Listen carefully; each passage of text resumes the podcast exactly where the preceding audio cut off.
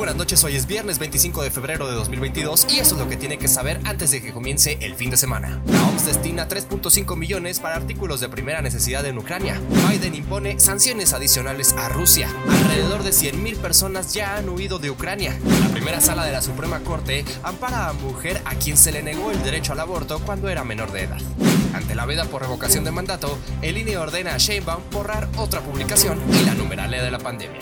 Yo soy Fernando Moctezuma Ojeda y aquí comenzamos.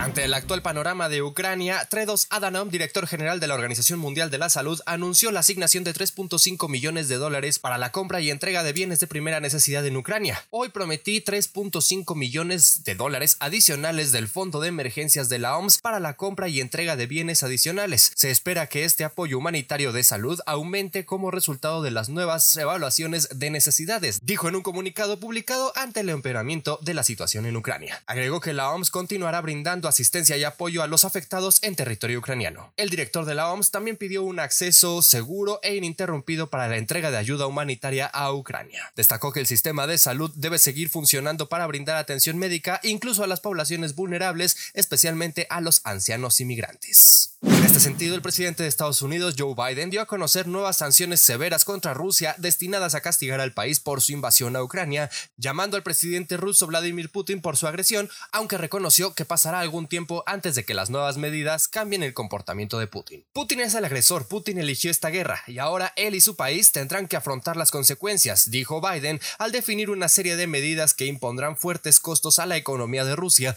tanto en lo inmediato como a largo plazo. Las nuevas sanciones incluyen la prohibición de exportación de tecnología, una parte clave en el enfoque de Biden, que cree que limitará severamente la capacidad de Rusia para avanzar en sus sectores militar y aeroespacial. También impuso nuevas sanciones a los bancos rusos y a los multimillonarios corruptos, así lo dijo, y a sus familias cercanas al Kremlin. Ante todo esto, casi 100.000 personas ya huyeron de sus hogares en Ucrania y miles buscan refugio en el extranjero, según anunció la Organización de las Naciones Unidas el pasado jueves 24 de febrero. Todavía no podemos confirmar las cifras exactas, pero está claro que ha habido desplazamientos internos significativos y algunos movimientos de fronteras, dijo el portavoz de la ACNUR, Xavi Mantu. Creemos que casi 100.000 personas ya han huido de sus hogares y pueden haberse mudado dentro del país y varios miles han cruzado fronteras internacionales, afirmó. Filippo Grandi, alto comisionado de las Naciones Unidas para los Refugiados, anunció el fortalecimiento de las operaciones y capacidades de la ACNUR en Ucrania y en los países vecinos. Asimismo, pidió a los gobiernos de estos países que dejen las fronteras abiertas a las personas que buscan seguridad y protección fuera de Ucrania. Estamos listos para apoyar los esfuerzos de todos para responder a cualquier situación de desplazamiento forzado, informó en un comunicado.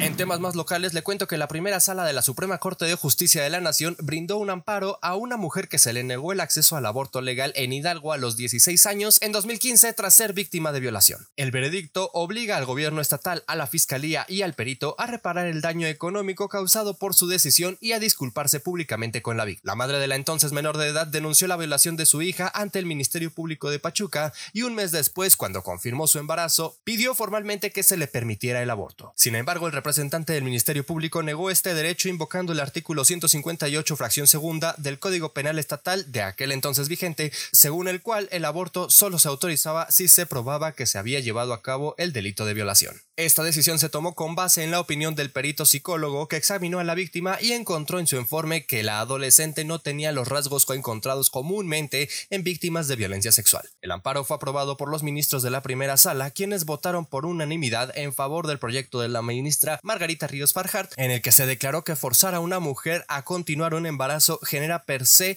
un daño sobre la salud de la mujer independientemente del momento en que se interrumpa. Asimismo, considera que las autoridades involucradas no tomaron en cuenta que la solicitante era menor de edad e ignoraron la tesis de la Suprema Corte de que el acceso a las víctimas de violación al aborto en ningún caso debe ser punible. La negación de dichos servicios y las barreras que restringen o limitan su acceso constituyen actos de discriminación y una violación al derecho a la igualdad ante la ley. Aunque la niña finalmente pudo interrumpir el embarazo, tuvo que viajar a otro estado de la República para poder hacerlo. En otros temas, la Comisión de Quejas y Denuncias del Instituto Nacional Electoral ordenó a la jefa de gobierno de la Ciudad de México, Claudia Sheinbaum Pardo, a borrar de su cuenta de Twitter una publicación hecha el 18 de febrero sobre la obra hidráulica de su administración, puesto que viola la veda electoral ante la revocación de mandato. Sin embargo, la comisión decidió respaldar otro mensaje en el que la funcionaria local instó a la gente a participar en eso que le habían prohibido hablar. Lo anterior a la luz de la demanda interpuesta por el PRD contra Sheinbaum por la difusión de estos mensajes publicados en Twitter. La Comisión de Quejas consideró procedente dictar la medida cautelar en relación con el aviso en el que se refirió a las obras públicas como se había hecho en relación con la prohibición de difundir propaganda oficial. Esta disposición puede ser impugnada ante la Sala Suprema del Tribunal Electoral dentro de las 48 horas siguientes a su notificación. Este llamó a la funcionaria a abstenerse de cualquier propaganda gubernamental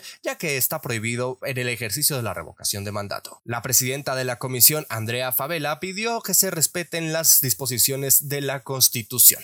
Ya para despedirnos le platico que hasta el día de hoy se registran 5.489.127 contagios acumulados y 317.683 defunciones por COVID-19. De acuerdo con información de la Secretaría de Salud, actualmente hay 54.162 casos activos, es decir, 478 menos que ayer 24 de febrero. Hasta el día de hoy se han aplicado 180.727.167 dosis de vacunas contra COVID-19, 638.089 dosis reportadas en las últimas 24 horas.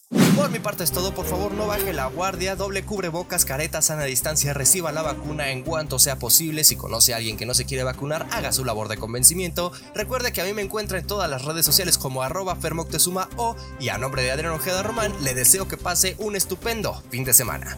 Cuídese mucho.